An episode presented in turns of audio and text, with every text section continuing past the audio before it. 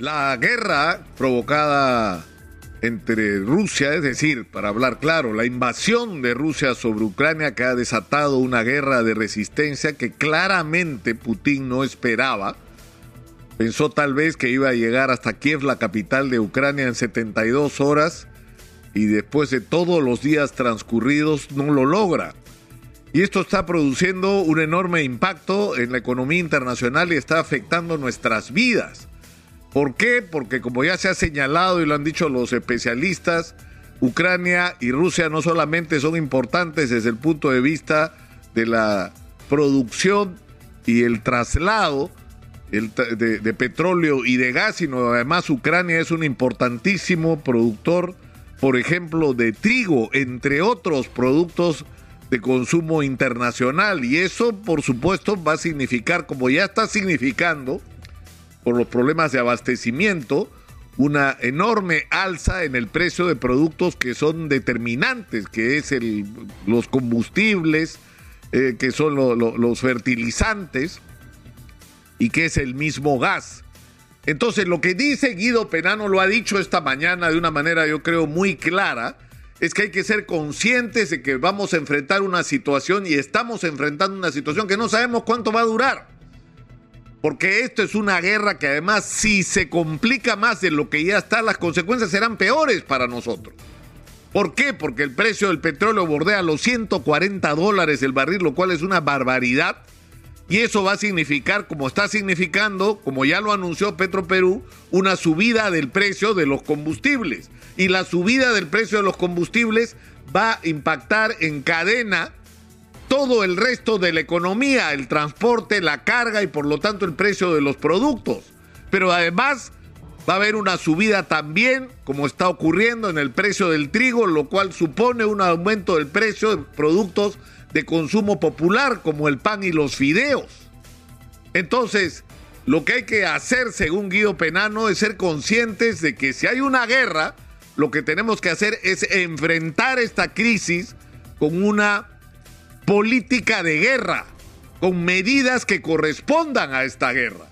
Es decir, no tenemos el poder para impedir que suba el precio de los combustibles ni el poder para impedir que suba, entre otros, el precio del trigo a nivel internacional, lo cual nos impacta directamente, pero sí podemos tomar medidas para enfrentar una situación que va a ser difícil y complicada para nosotros.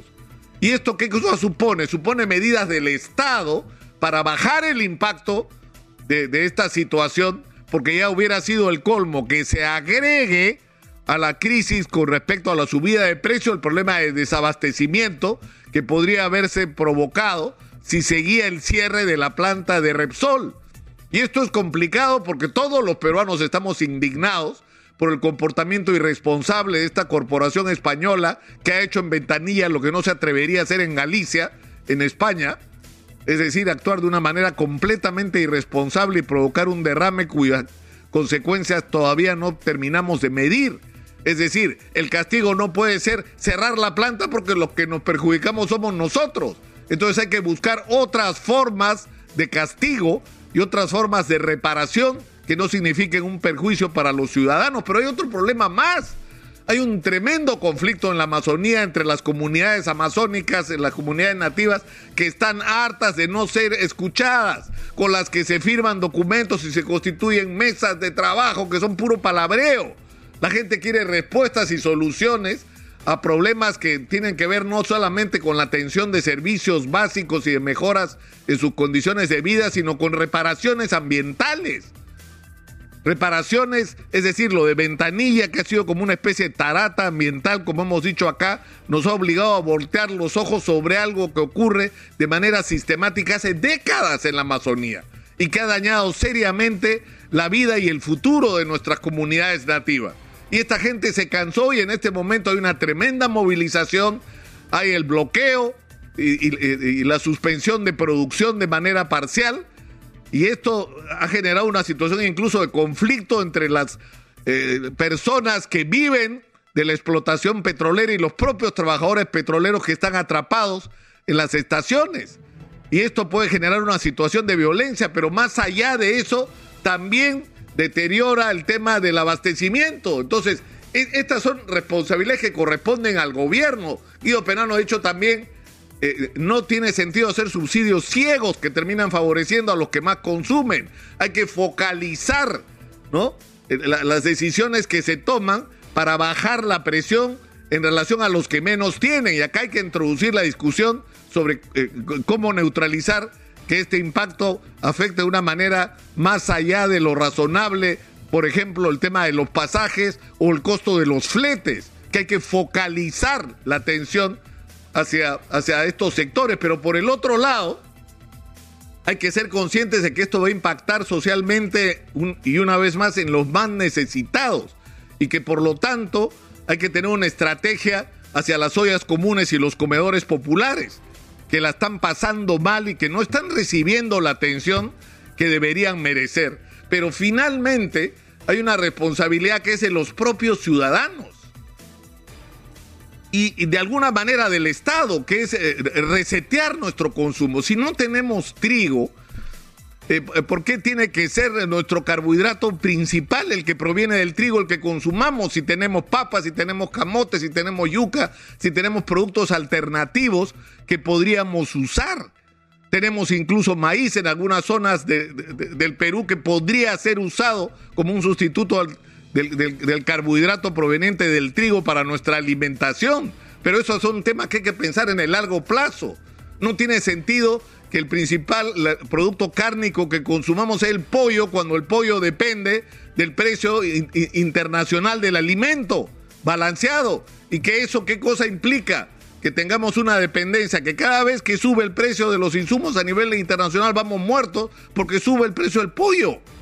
Cuando tenemos pescado para regalar y cuando deberíamos tener una estrategia para que nuestra explotación de nuestra riqueza pesquera no solamente sirva para quemar eh, eh, anchoveta y vender harina y aceite de pescado, sino para alimentar a nuestra gente. Y eso significa estrategias de reseteo de nuestros hábitos alimentarios y de nuestra dieta, pero hay una parte que corresponde al ciudadano.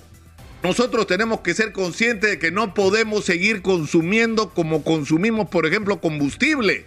Hay que restringir el uso del combustible al mínimo posible para que no impacte de una manera demasiado fuerte sobre nuestras vidas. ¿Y eso qué cosa significa?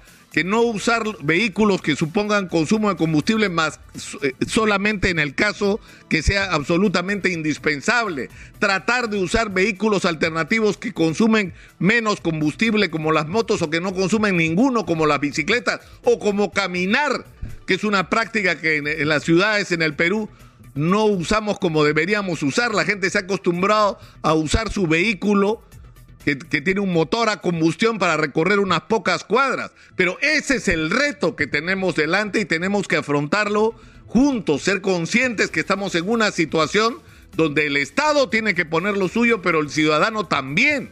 Es decir, el gobierno tiene que tomar medidas para que nos ayuden a enfrentar esta situación, pero los ciudadanos tenemos que modificar nuestras conductas de consumo porque lo que estamos viviendo y lo que tal vez venga más adelante y que no sabemos cuánto va a durar, inevitablemente va a significar, entre otras cosas, y como ya dijimos, el alza de los combustibles. Eso no lo podemos controlar. Lo que sí podemos controlar es nuestro comportamiento para no empeorar aún más una situación ya complicada que vamos a vivir. Y finalmente tenemos una ventaja en medio de esto y lamentablemente eh, para el mundo, pero que termina siendo favorable para nosotros que en este contexto el precio de los minerales se sigue disparando en el mundo entero y eso nos lleva una vez más, por enésima vez, a la misma discusión. Tenemos que aprovechar esta oportunidad.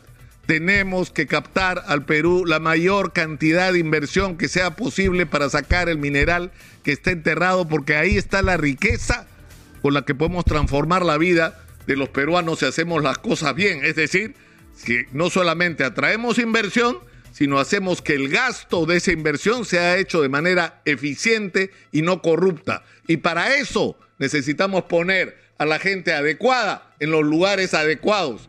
Es decir, todo está encadenado y, y yo no sé por qué es tan difícil entenderlo a estas alturas.